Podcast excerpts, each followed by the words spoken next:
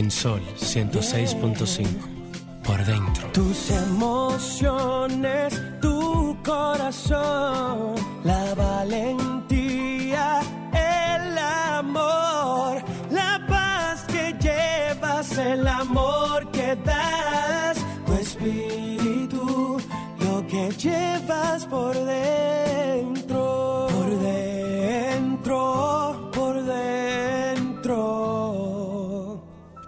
que llevas por dentro.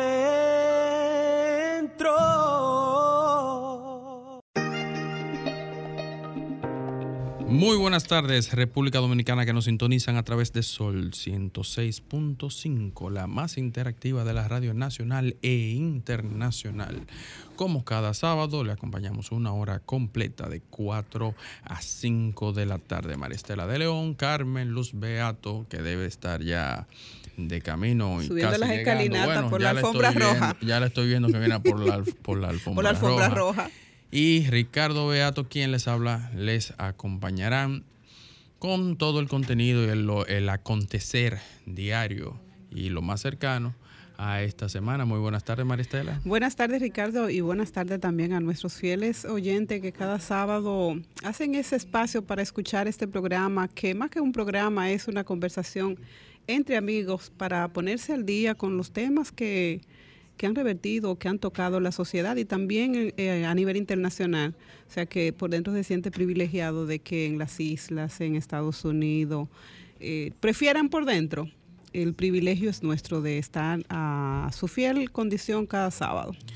Eh, privilegio y, y compromiso siempre de, de llevar un buen contenido a nuestros radios escucha y eh, en, lo- en el acontecer de, de esta semana tanto a nivel local como internacional eh, los temas políticos han Sí, sí, estado han acaparado la judicialmente que pique y se extiende eh, en el plano internacional en Estados Unidos eh, Le andan picando cerca a Trump. le andan picando muy cerca a Tron y eh, si, si- no sé si pudiste ver las noticias que de alguna manera se presentó algo similar con las protestas locales en el Palacio de Justicia allá en la ciudad de Nueva York en las calles con los seguidores de, de Donald Trump. Oí la hija, oí a Ivana también haciendo una declaración, no sé hasta dónde esa declaración pueda ser cierta de que la joven está muy, o sea, muy compungida con todos los eventos que ha ocurrido con su padre. Ah, pero figúrate tú. Eh, eh, de igual manera también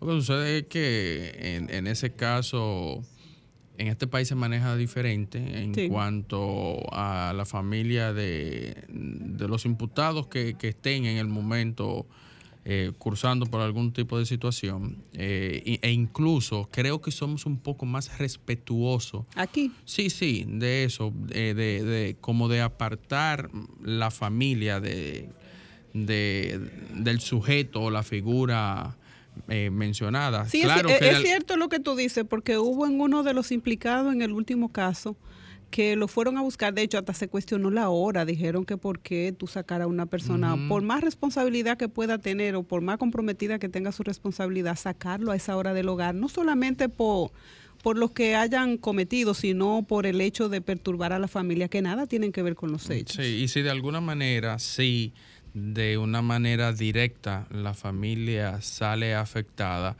pero entiendo que, que en este país a- to- se, se, se divide del sujeto y la familia y, e incluso nosotros como ciudadanos, con ciudadanos, también somos respetuosos de tal manera, porque eh, en el caso, que Dios no lo quiera, también se puede presentar con una persona cercana. No, y la, uno, presunción, uno y la también- presunción de inocencia, Ricardo, eh, es durante todo el proceso hasta que no haya una condena irrevocablemente ya. Y siempre he dicho, y siempre he dicho que la política en Estados Unidos es más brava que la más local. aguerrida, sí, pero... Porque allí es con nombre, apellido y acusaciones mm, mm, eh, pro- probables infundadas. No, y que no mira a la persona, porque estamos hablando de un expresidente de los Estados Unidos, y mire cómo está eh, en un momento de, de una situación de mucho compromiso. Es así. hay que ver hasta dónde podría llegar. Y aquí estamos en el proceso y no sé si Carmen Luz tiene alguna, pero he hecho unas reflexiones en el día de hoy con relación a los eventos que han ocurrido y más que solidarizarme, lo que me llama la atención es eh, hacia dónde que va nuestra sociedad y qué tipo de ciudadanos que estamos construyendo, desde qué momento dejamos de ser respetuosos y responsables de nuestros actos y hasta dónde nosotros podemos, si se quiere, volver sobre nuestros pasos para volver a construir esa sociedad que nosotros habíamos pensado que tanto que entregaron su vida, tantos héroes, Minerva, Manolo, tanta gente buena, Amin, que entregó todo lo que tenía y dieron sus vidas para que hoy nosotros pudiésemos tener un Estado tranquilo, que vaya eh, en camino seguro hacia el progreso y hacia el respeto, se ha perdido, Carmen Luz. Ciertamente, esto de hablaba de que los seres humanos no habíamos salido de la matriz mm, desde, desde donde originalmente veníamos, proveíamos, y nos habíamos apartado un tanto de lo que somos, seres espirituales, viviendo una experiencia en este plano de la forma. Y pensaba en eso porque también en término práctico, en la vida política, no solamente los dominicanos, los seres humanos nos hemos apartado en todos los países del mundo de los principios, de la ética, de lo moral, de lo pulcro. Ahora está de moda el chivatismo. Que ahora entregar a otro para salvarte tú. Los chivatos son premiados, o sea, usted delata. Y es la parte de la justicia que a mí no me agrada. Porque de alguna manera usted también es corresponsable y tiene también que pagar. Pero además, o sea, hay algo que a mí me, me impacta, que la justicia se preste a premiar una, un acto tan inmoral como no es usted asumir su responsabilidad. Mire, yo estuve ahí y yo hice esto, esto y esto y esto. esto. Ahora, averigüen ustedes quiénes son los otros. Pero, pero en ese, ese relatismo. Pero Carmen Luz, es legal eh, que tú puedas. En los Estados Unidos ocurre también igual. Lo que yo digo es que no te liberen de la responsabilidad, que si te tocan 10 años, que te, que te que esos 10 años se han reducido por la colaboración que tú pudieras prestar para llegar, porque en la medida que tú vas dando información, a la justicia se le hace más fácil la investigación.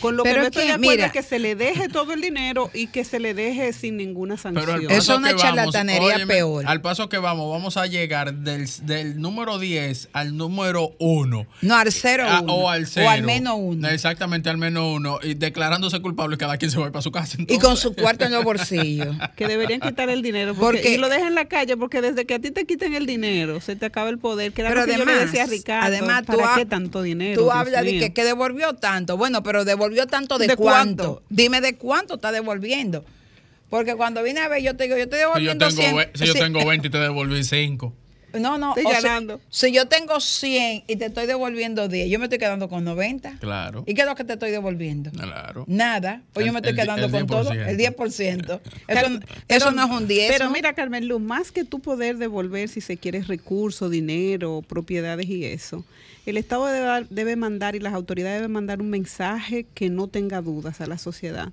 Y es que el que cometa un hecho ilícito cuando esté en la función pública se vea en ese espejo. Yo lo que creo yo lo que creo, como la monjita aquella, a todos. A todos.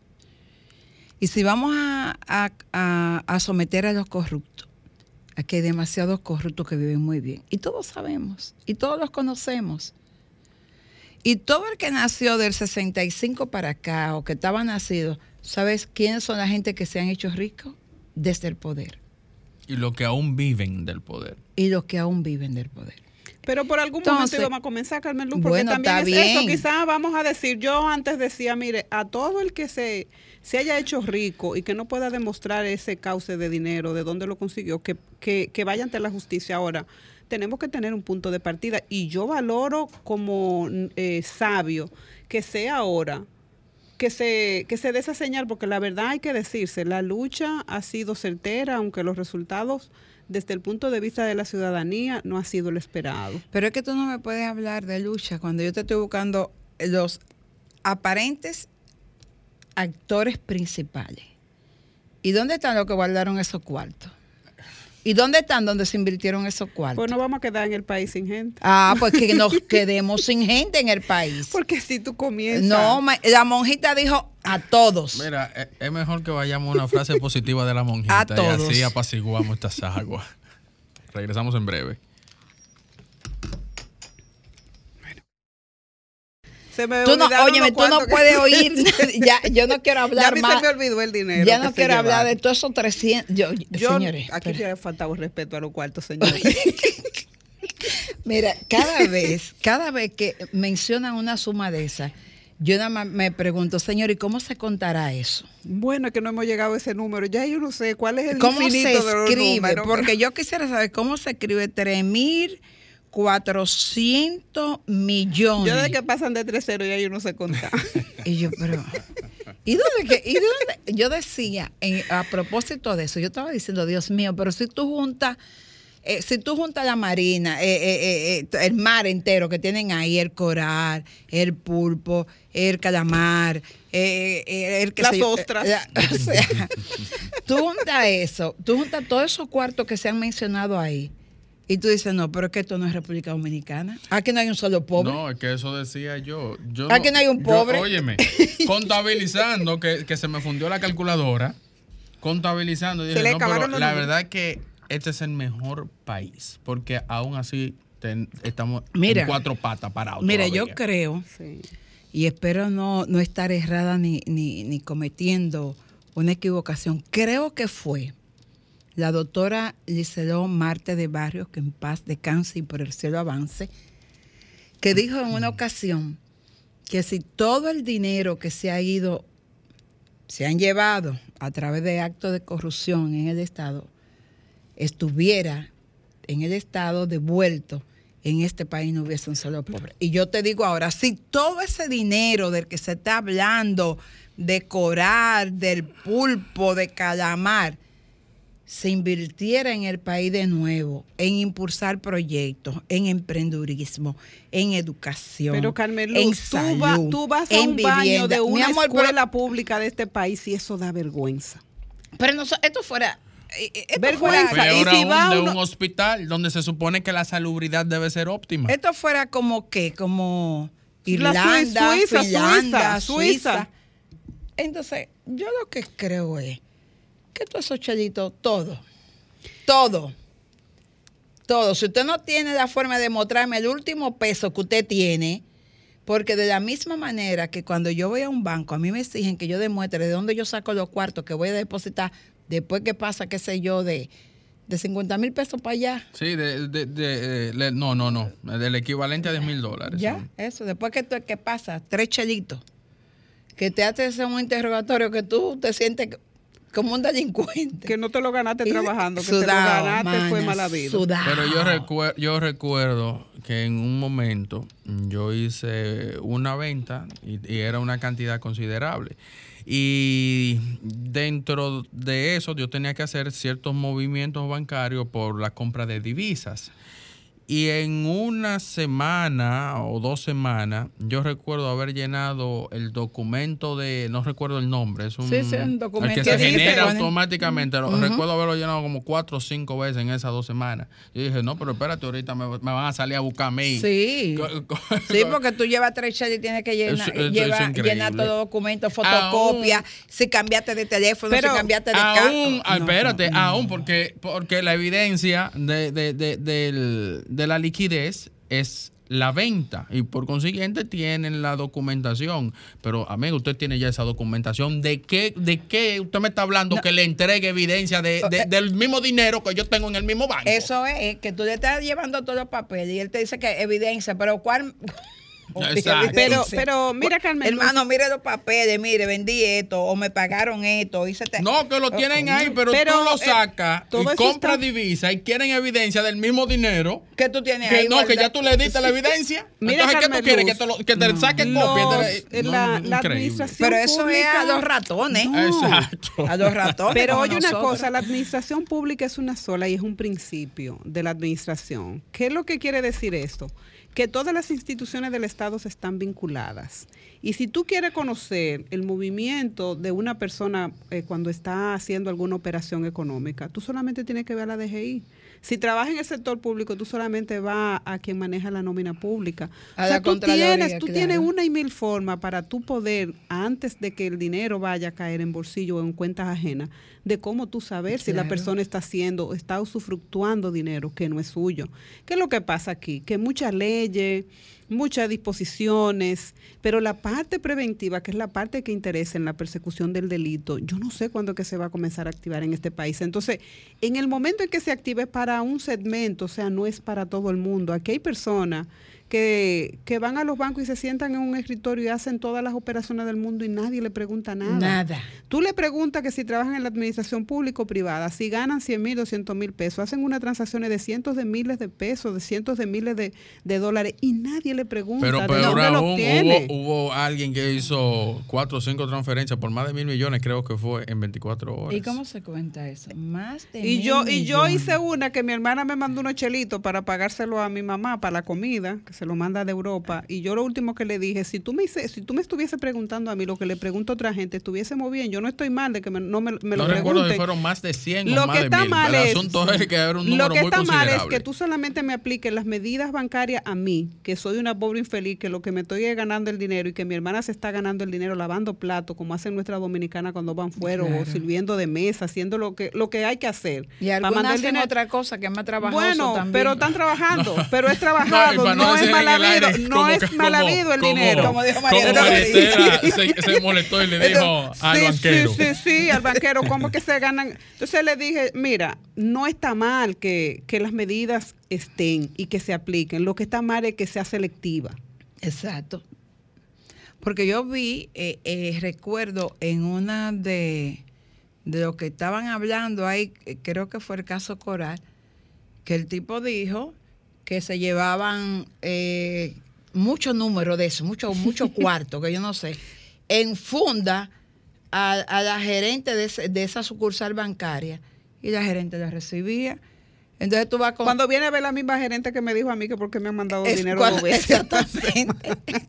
Pero no, no vamos más lejos. O que me preguntó, a mí, Perdóname. pre- me preguntó a mí que por qué me estaban Que pagando Sí, 5 mil dólares. Pero Digo, oye, ahora que, que, que Maritela dice no vaya que más vendí lejos. un apartamento. Óyeme, mi hermana más pequeña fue eh, en un intercambio cultural y se fue a, a Estados Unidos por varios meses. Tú sabes que estos intercambios culturales son para que eh, el de X cultura se integre a esa cultura, Claro. viva, trabaje y se sienta como un local y tenga la, la experiencia. Pero para hacer estos viajes tú tienes que financiarte, porque si tú no tienes la cantidad de dinero que se destina para esto, tú tienes que financiarte. Por ende, mi hermana se financió con un crédito estudiantil. Y ese crédito estudiantil hay que pagarlo. Claro. Ella estando allá, inmediatamente comienza a trabajar, comienza a enviarme eh, eh, remesas para pagar su crédito, porque es su responsabilidad. Cada vez que yo iba, no voy a mencionar el banco, porque verdad, No, cada vez no, que yo no, iba a ese banco a retirar cheles, Es lo que te estoy diciendo. cheles, 700 dólares, 800 dólares, cosas que tú sabes que allá se lo van a ganar en cinco días, una semana, sí, sí, pero es lo que para te digo. pagar su crédito educativo. No, usted tiene que llenar estos documentos y tiene que declarar. Que esa yo tenía que llenar dos hojas donde tenía que, Que plasmar la dirección de ella ya en el Es que teléfono. ella trabajaba y hacía exactamente, todo una eso. cosa que ella no Claro. vive allá, que eso era un intercambio cultural, por 700 dólares, que eso lo, lo que significa son 30 mil pesos. Eso es lo que te estoy diciendo, que eso, eso a, lo- a los ratones como uno. Mira, Pero la primera vas condena con- que tú óyeme, puedes dar, Carmelo, es quitarle todos los cuartos. O sea, yo, mira, estoy de acuerdo Yo que tú lo... digo. Mira, si tú quieres dejarlo libre, al que se haya eh, sustraído el dinero público. Pero dinero que no puede que justificar no pueda justificar todo lo que tú puedas justificar que tú heredaste que te divorciaste y te dejaron una herencia que tu papá se murió y te dejó una herencia eso es tuyo. Ahora si tú ganaste 100 mil pesos y eso era lo que tú ganabas y lo que tú puedas demostrar en tu ejercicio porque a veces hay gente que hace ejercicio estando en la función pública todo lo que tú puedas demostrar eso es tuyo. Ahora lo que no es tuyo vuelve otra vez a su estado original Que- de que donde nunca donde de donde nunca debió haber salido. Entonces tú sabes qué va a pasar Carmen Luz Tú sabes qué va a pasar, que nadie se va a llevar un chele, porque Claro. entonces la condena que viene es moral. Aparte de que tan pobre, sin dinero, viene entonces la condena moral que tú no te la quitas de encima aunque te quede con el Y dinero. el anillo que lo acompañaba, tú sabes que ya no estará también. Entonces eso será peor. Pero ese, Porque entonces, psicológicamente te va a afectar más que cualquier condena. entonces eso es lo que a mí me molesta. Porque te, te vamos a negociar. Abre la boquita hasta que yo te diga cállate y te dé una galleta para que te calles. Es como cuando la gente lo llevaban a la policía en la época de Balaguer. Los cariesajes de que... Eh, que los chivatos comenzaban a hablar y después daban galletas para, Para que, se que se callara. Entonces, eso así, habla, habla, canta, canta bonito ahí. Ok, ya cantaste, entonces ahora vamos a negociar. No, mano, vamos a negociar la pena. A ti te salían como 30, vamos a dejarte 25. Mira, Carmen o ¿sabes? 20. Yo le he comen- Ahora, los chelitos, los chelitos, échalo para acá. Yo le mencionaba a Ricardo antes del programa que mi hija me hizo una pregunta a propósito, porque los hijos le preguntan a uno cuando ven toda esa cifra y ven todo este escarceo. Ellos no entienden, porque los muchachos de ahora no son como los muchachos de antes, que tenían un estado de conciencia mucho más avanzado a una edad temprana. Y ella me dice, mami, ¿y qué hacen esa gente con todo ese dinero? O sea, ¿para qué llevarte todo ese dinero? Gente que ya están entregando, o sea, que, que están en una edad que no necesitan dinero, que lo que pudieran necesitar es tranquilidad, están en eso. Y tú quieres que te diga una cosa, yo no encontré que responderle a mi hija. Es que esa misma pregunta yo me la he estado haciendo. ¿Para qué una gente quiere Cientos de llevarse miles de millones. 400 millones de pesos para dejar el problema que los hijos se maten por unos cuartos que ¿Qué no es lo que pasa? Porque ¿cuántos años de vida? Bueno, ok, 100 años. ¿Cuánto tú te vas a gastar mensual para Pero me lo, me, lo, me lo millones? respondió Ricardo y yo creo que ha sido la respuesta más certera. María Estela, en este país el dinero representa el poder. En otro país el poder no lo da el dinero. Entonces por eso la gente quiere acumular dinero para comprar, retorcer voluntades, eh, ponerle, todo- ponerle precio a todas sí. las cosas. Para eso la gente Para quiere eso dinero. quiere la gente dinero y lo entendí. Así es. ¿Y qué sociedad que estamos construyendo, por Dios? Bueno, desafortunadamente eh, uno siente penas por... Ya los hijos de unos están formados, pero los nietos... No hay ¿Qué la es lo- generación que viene. ¿Qué es lo que le estamos dejando a la generación que viene? ¿Cuáles, cuáles, cuáles son los principios, lo ético, lo moral, lo pulcro? Mira, yo vi un mensaje de, de cómo eran las escuelas antes y tú sabes que era lo que era un orgullo para una persona, para un adolescente o un niño, que lo pusieran a subir la bandera, que lo mandaran a cargar el registro del profesor, Te lo puedo decir yo. ¿Eh? Inmediatamente tú lo dijiste, me llegó, me llegó el Eh, recuerdo. que te pusieran en la hasta- lista no, no. para declamar una poesía no. el día de Salomé No, Ureña. no, que te, que, espérate con una llamada. Hola, que te mandaran a supervisar la fila. a mí Sí, me encantaba sí. cuando decían, usted es encargado de supervisar la Usted fila. es el hoy". que va a ordenar el curso y el que va a poner Sí. a todo el mundo bajo Hola, control. buenas. Buenas tardes. Piña, de aquí de Jaina. Dígame, Piña. Que yo le estaba, lo estoy, oyendo el comentario de usted y, me, y estaba pensando eso en estos días, que un hombre como Donald Guerrero, que a mí me han dicho que ese hombre, según se ha estado diciendo, es hasta concesionario de una gran agencia de vehículos allá en Puerto Rico. ¿Qué necesidad tenía ese hombre de estarse metiendo en un lío así? Es lo que yo me pregunto. El que yo creo que tenía menos necesidad de estarse metiendo en esa vaina era Donald Guerrero con todos los cuartos que según yo, yo entiendo ese hombre tenía antes de... Lo sigo escuchando. Gracias, Piña. Pues sí, entonces, uno, eh, uno, yo recuerdo cuando, ah, porque uno entonces cogía poder, para que tú te No, des cuenta. y ese cuando a mí me orgullo. ponían- Claro. cuando a mí me decían que me tocaba supervisar el curso, yo creía que Tú yo era la directora. presidenta, pre- presidenta de tu curso. Sí. Eso era una autoridad. Oh. Eso era una Yo autoridad. creía, que, yo creía que yo era la directora del Y liceo. cuando había una, un aniversario que a ti te pusieran a cantar, ¿Eh? a representar una figura poesía de este coreada. país. Señores, sabes qué recuerdo yo, los días de las madres ponían a los estudiantes a dedicarle una poesía a las a Ay, madres. las sí. madres, entonces perdimos. Yo entiendo que ahí fue que se perdió el norte. buenas. Buenas tardes. A su Sí. orden. El orgullo de poder decir cuando uno era niño, ese es mi papá. Oh, sí, don fulano, muy serio. Don. Fulano. Sí. Eso, eso le ponía el pecho a uno, mire, como un pavo real. No, y creo que, sea y, posible no, ahora. y que uno, de, eh, cu- cualquier cosa que uno tenía de escuela, uno decía, porque tú no sabes quién es mi No, papá. y que tú eres hijo del maestro, Sí. del maestro don Eso fulano. era orgullo, era gloria. Pasen buenas tardes. Gracias, Mir. Ay, se me olvidó preguntarle al, al oyente el nombre. Es ese, Carmen Luz, yo entiendo que ahí fue que nos desvinculamos Yo de sé- la ética, del respeto siempre- social, sí. de la moral. Cuando nosotros en la educación sacamos esa parte, Esa parte de cuando eso. los libros comenzaron a hacer un negocio en este país y ya Ay, cada, cada año se imprime libro, libros A propósito ¿eh? de que libro, no están educando. algo para ti esta tarde. que no están mío, educando, yo digo, se convirtió la educación en un negocio Déjame y no en una ver. responsabilidad del Estado. O sea, haciendo el ay, ejercicio hoy a propósito de todas las cosas, porque a mí todo esto, más que quitarme el, como deprime a mucha gente oír tanto número y tanta cosa y tanta calamidad que pasa y tanta pobreza que hay en este país. A mí lo que me llama reflexión, ¿cuáles Y son las cosas que podemos muriendo, hacer? tanta gente muriéndose por falta de medicamentos de de, medicamentos, mira esos enfermos de cáncer terminal, Carmen Luz, se mueren por falta de medicamentos y de, y de, y de poder cumplir, tener dinero para, para poder cubrir ese tratamiento costosísimo. La gente pobre en este país se muere porque no tiene recursos, señores. Mira, lo peor que puede tener los actos de corrupción es la cantidad de gente que se muere por falta de recursos. Tú te llevas la vida de mucha gente que no tiene acceso. Oye, esto, esto, esto lo traje especialmente para ti. Con tan solo nueve años de edad, Camila, una niña que cursa el cuarto grado de un colegio de República Dominicana, se dio cuenta que en los libros y las tareas que le ponen no se incluyen mujeres. Solo muy pocas veces hay mujeres. Niña pide al MINER darle mayor protagonismo a la mujer. Lo grande es que la profesora, yo la escuché, cuando ella fue y le dijo y le hizo la pregunta que por qué no había, le mandó a que pusiera un héroe. No está mal que ella ponga lo que está, o sea, lo que yo entiendo es que debió haberse dado cuenta la maestra de que De- eso el es- mensaje el que la mensaje que niña quiere dar esa niña y es que Carmen Luz, la transversalización de la educación a nivel de género. Eso es lo que pasa. Tú tienes que visibilizar a las mujeres porque yo no creo que solamente existan héroes. Es- eh, exactamente. La independencia tuvo mujeres. Y Abril tuvo mujeres. Exacto. Aquí en la guerra de abril hubo mujeres, en la restauración mujeres, en la independencia mujeres.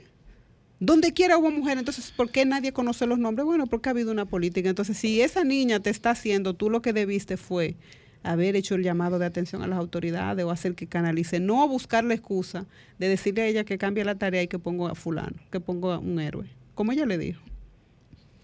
Vamos a una pausa y regresamos a la vuelta. Música, entretenimiento, noticias y todo lo que puede interesar aquí en Por Dentro, especialmente para ti. Ay, la doctora.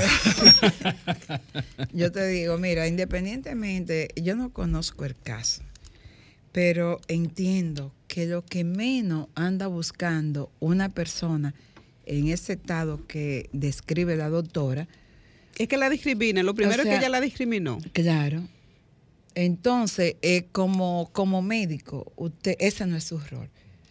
Y una persona que está sobrepeso, una persona que, Está en una condición para, para tratarse que su vida corre peligro, Exacto. lo que menos necesita es que usted la maltrate. No, claro que no, ni Eh, la discrimine. Es una persona que necesita amor, que usted le diga, mira mi corazón. Porque tú la obesidad, es una, porque la obesidad, eso tú es una tienes- enfermedad y tú tienes que tratarla como tal. Tú tienes no puedes- 29 años, eres una muchacha que te puede enamorar y conseguirte un buen varón. Eh, ven, vamos a ponerte en, en forma. Vamos a, vamos a ver si no te la podemos tomar la presión porque el bracito está un poco eh, llenito. Vamos a poner aquí en el. Búscale la vuelta. No di que, que, que tiene un, un brazo más gordo, que ya no ha visto un animal con un brazo tan gordo así, pero tampoco los animales tienen brazos. ¿Usted ha visto algún animal con brazos? Yo no. No. yo no he visto ningún animal con, ni- Tienen patas. con Y hay ningún- patas que utilizan como... como brazo. Pero.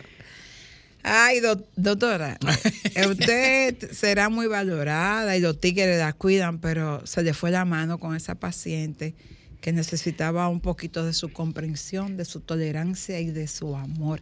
Tú sabes Eh, que la resiliencia es una palabra que, que nosotros deberíamos ponerla de, de moda. Porque lo menos que puede hacer una persona es colocarse en el lugar de la otra de la otra cuando está pasando por una situación difícil. El problema es que es muy difícil tú poner la resiliencia de moda, de moda porque, eso, no quiere decir eso que no da like, no da eh, eso no eso quiere decir que tú antes de va a ponerte en el lugar de y antes de tú juzgar, condenar, tú vas a, a pensar si a mí me estuviese pasando esa situación, ¿qué yo haría? Entonces, nadie quiere tu ponerse los reacción zapatos es del distinta otro. cuando tú piensas que la que está de aquel lado Eres es tu tú, prójimo, eres tú sí. mismo, o sea, pero del otro lado. Sí, entonces, La historia va a ser diferente cuando podamos hacer ese ejercicio. yo, por eso, en estos días, a propósito de, de todos estos cuartos, que, que yo no sé en cuál... eh, Bueno, ya yo te que me levanto por la mañana al trabajo y lo pienso. Que Somos tengo tres, a cumplir 31 años trabajando y yo digo, señores, yo tengo que ir al banco a rogar para que me den un chismá para yo poder cumplir. Entonces tú dices, caramba, ¿y hasta dónde la persona decente de este país se va a sentir miserable cuando ve que hay tres o cuatro? Porque Carmen Luz, aquí son más la persona decente, y estoy segura, que existe en este país y seria y honesta, que lo que no lo son. Mira, yo tengo más, casi 40 años trabajando, incluyendo 30 en la administración pública. Y en el ejercicio del periodismo tengo casi 40 años.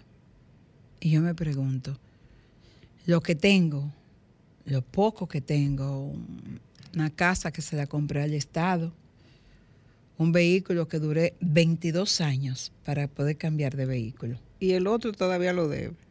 Ya, eso es lo único que tengo Y dos muchachos. y dos hijas que me ha dado la vida. Y, y yo me pregunto, ¿de dónde una gente que pasa, no cuatro años, porque cuatro años es mucho, yo he visto gente que pasan meses, un año en un cargo público cuando salen tú dices, pero santísimo, que es de darte gracias. Oh, siempre tengo que hablar de ti, amiga. Porque es conocido, no creo, no es conocido. Creo que la única amiga que, Que que, salió con deuda. que he tenido que ha estado en un departamento de venta de una institución como la De que compra, usted de trabaja, compra. de compra, como la que usted trabaja, co- que manejó procesos con muchos millones, amiga. Y, com- y complejo, más, eh, quizás el más complejo. complejo de la historia. Sí. No se va a volver a repetir porque aquí no va a volver pandemia. ni, ni No, van no, no, ni me, van- re- me no, re- la me pa- no, refiero que la también pandemia a lo puso- sucedido electoralmente. No, y que la No, pandemia no. puso muchos procedimientos que no... De que- emergencia. Sí, de emergencia. De que, emergencia. Que no se hacían igual que... Y, y cuando yo me siento tan orgullosa, algunos, muchos de los que te conocen y muchos de los amigos de nosotros dicen que tú no fuiste más que una MAPE, Sí. pero yo me, ser eso. yo me siento muy orgullosa cuando tú saliste de ese cargo, con no con el mismo vehículo, porque tú No, habías vendido tu vehículo vendido. Para meterte en, en tener un techo propio y saliste con el vehículo de tu hija, que con muchos sacrificios se le, se le compró un vehículo para que ella pudiera movilizarse. Y sé que, que muchos, veces, muchos meses te queda corta para poder cumplir Sí. con los compromisos del banco, de la casa. Pero eso era lo que te decía, que antes en los Y principios déjame estaban- terminar. de que a y, veces- y hablaba, hablaba con Manuela. Dice, oye, pero la verdad que tu mamá, eh, por, la, gen- por eso, la gente no le va a creer que ya salió de ahí con deuda. Y vi la cara de, de satisfacción de Manuela cuando me dijo, bueno, ella habrá salido con deuda, pero en mi casa se duerme tranquila. Sí. No, y se duerme bien. Y se duerme, sin ropa. me dijo, y se duerme sin ropa. dijo. ropa. Ella me dijo, y se duerme sin ropa. Digo, tengan cuidado que la tierra Mira, está temblando, por- no por- salgan desnudas. Por eso es que te estoy diciendo el tema de la educación, de qué eran las cosas que nos servían a nosotros de referente para sentir orgullo y para sentirnos hijos, para sentirnos de un lugar, para sentirnos parte de una escuela, para ser egresados de una escuela, de un campo, de un pueblo, de aquí de la ciudad. Y eran esos, eh, como esos referentes que te hacían sentir esa satisfacción y no era dinero. Eh, Era el reconocimiento de que tú venías de una familia seria, que tú podías eh, eh, tenía ese compromiso que si tú eras hijo del maestro de la escuela, tú no podías ser un delincuente. Que si tú eras hija de la maestra fulana de tal, de la escuela tal, tampoco tenía.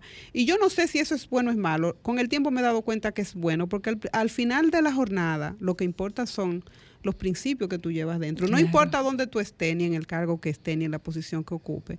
Cuando las personas tienen principios y sobre la base de tu hogar se- te erigen con esos principios, y usted no va a variar esos principios.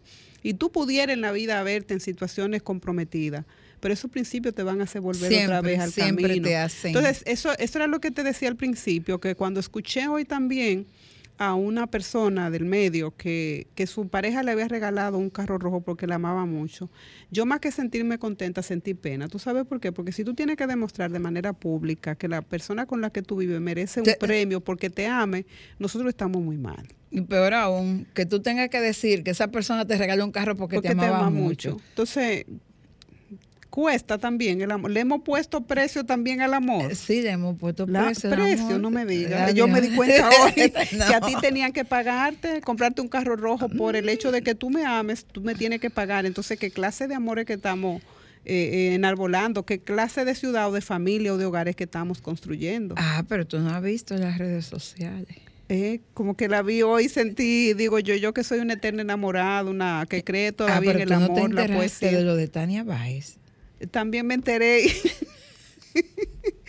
me enteré, sí. Han ocurrido muchos hechos que me han llenado de mucha reflexión y, y estoy haciendo un ejercicio en estos que, días. que déjame decirte. Ahora yo déjame te voy a hacer una pregunta más a- han querido fusilar, Ajá. pero ella no está lejos de la verdad.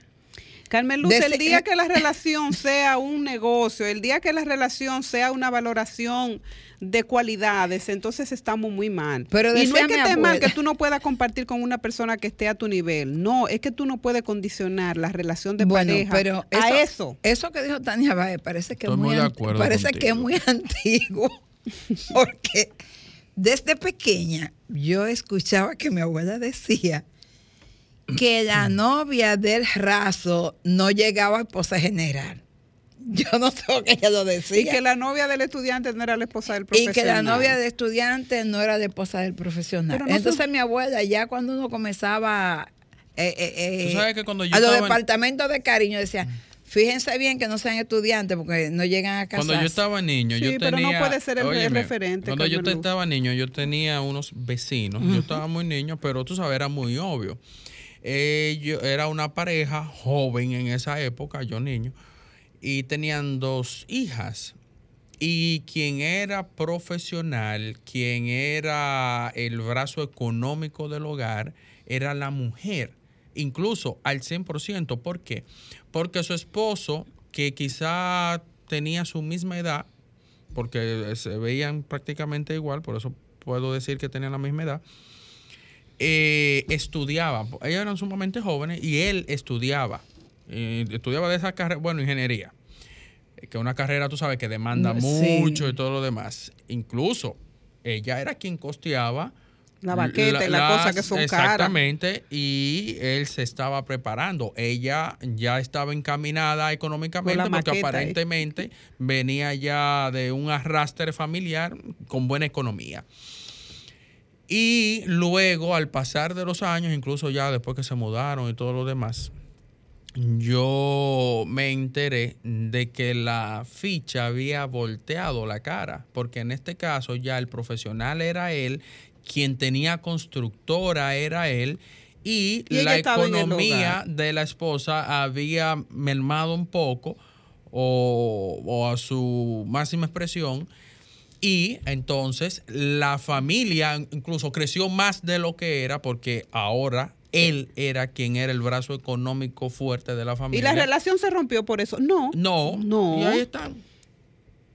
Hoy sus hijas, que tienen mi edad, muy probable, ya tienen nietos y todo lo demás, pero son una familia fuerte y con buen arraigo. Tú lo que tienes que tener una pareja que tenga deseo de superarse, pero no que sea una pareja que tú digas ah, que si es más, que si tiene más, que si tiene menos, que tú no te puedes.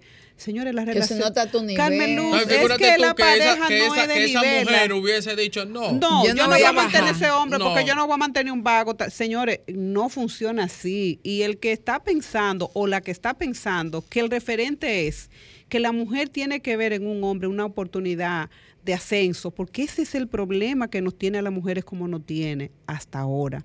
Es el tema económico. Hasta que la mujer no entienda que sus capacidades están por encima de una pareja, de un empleo, que, que eso sobrepasa todo eso y que eso tú te lo lleves y que eso forma parte de tu ser, vamos a estar mal. Hola, buenas tardes. Sí, buenas tardes. ¿Cómo están ustedes? Excelente. ¿Y usted?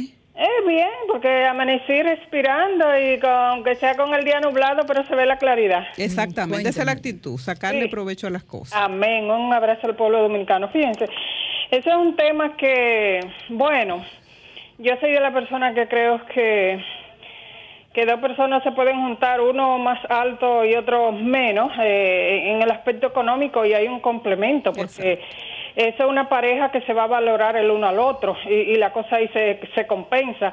A veces hay gente que tienen dinero los dos y viven una vida desgraciada. O sea que el dinero no es lo más importante eh, en un hogar. Claro que, que hay que tenerlo chelita para uno desenvolverse, pero no eso no es lo que va a dar la felicidad. Premio, o sea, usted me mantiene a mí, premio, entonces. ¿Cómo? Usted me mantiene, entonces. Pero es que no hable de mantener, es que la pareja son para ayudarse, es, el es, problema. Es la manera de chanza que lo estoy diciendo. No, venga, pero tú ves que Porque tú, mantener. tú acabas de escuchar el comentario que yo acabo de hacer. Mira, gracias por, por tu comentario. Antes de ir ya a la última pausa, eh, yo he conocido casos, yo he conocido casos de, de hombres que se han casado con mujeres que están por debajo de ellos, que la han llevado a su nivel o un poquito más para allá, que han invertido en su educación, en prepararla, darle su bañito, su... Limpiarla. Y después que las mujeres están allá arriba, ya han sacado los pies. Eso es lo que hay que entender, que el hecho de que un hombre te acompañe para que tú seas y te dejes ser, no es excusa para tú mañana decir que no lo necesitas, porque entonces estaríamos hablando de un ser sumamente ingrato. Porque las parejas no son para tu ser, las parejas son para que entre los dos puedan construir un proyecto. Señor, el matri- la familia es un proyecto de vida, no es un negocio, no es un establecimiento que tú andas buscando dinero y yo por otro lado, no. Es un proyecto que tú buscas estabilidad. Lo más sagrado tú lo construyes en esa relación que son tus hijos. Entonces tú no puedes ir a una relación pensando que si fulano tiene, que si no tiene, que si yo tengo, que si lo voto. No, cuando tú no tienes y la otra persona tiene, es tuyo porque ustedes son uno. Es que son uno solo, es que no son dos Ju- personas. Jurídicamente ya ¿Tú me te despoja de, de- Vamos, de lo a- vamos la última pausa. comillas. Y espiritualmente Mira, también Joel, son uno. Joel está ahí, ahí, ahí, ahí. Vamos a la pausa. Música, entretenimiento, noticias y todo lo que puede interesar aquí en Por Dentro. Música, entretenimiento, noticias y todo lo que puede interesar aquí en Por Dentro, especialmente para ti. Y, Bueno, eh, debo decirte, Carmen Luz, que al final dije que son uno en tanto y cuanto las decisiones se toman de manera consensuada. Si tú no tienes y si yo tengo, yo no tengo que decírtelo porque lo que yo tengo también es tuyo. De la misma manera que cuando el hombre no tiene, todo lo que el hombre tiene es de la mujer. O sea, es un espacio compartido. Es lo único que el hombre y la mujer son diferentes en el seno familiar en sus capacidades. Tú no puedes limitar y la mujer no puede ser una extensión del hombre. Ahora, en ese proyecto que se llama familia, que es lo más sagrado, tú no puedes ir con mala fe. mire, te voy a decir, eh, eh, tengo que hacer un mea culpa. Normalmente, el hombre cuando produce, como proveedor de la casa, invierte en la casa y está pendiente de la casa. Muchas veces las mujeres, cuando producimos, guardamos lo nuestro, Invierten en, en- lo en guardamos para otro lado. Mientras el hombre sigue invirtiendo. Y para tú sacar tres pesos, eso es, mira, sí. Es una conducta que tenemos las mujeres también que ejercitar, a, que el hogar es, es Eh, el proyecto eh, de dos, no es de uno solo. Porque por eso es que las mujeres estamos en la condición que estamos, porque nos hemos dedicado a que el hombre sea el proveedor y que nos asista. Y No, y nuestras el que está no obligado las a ejercitamos. mantenernos. Y nadie está obligado. El proyecto de, lo, de la familia es de dos. Claro.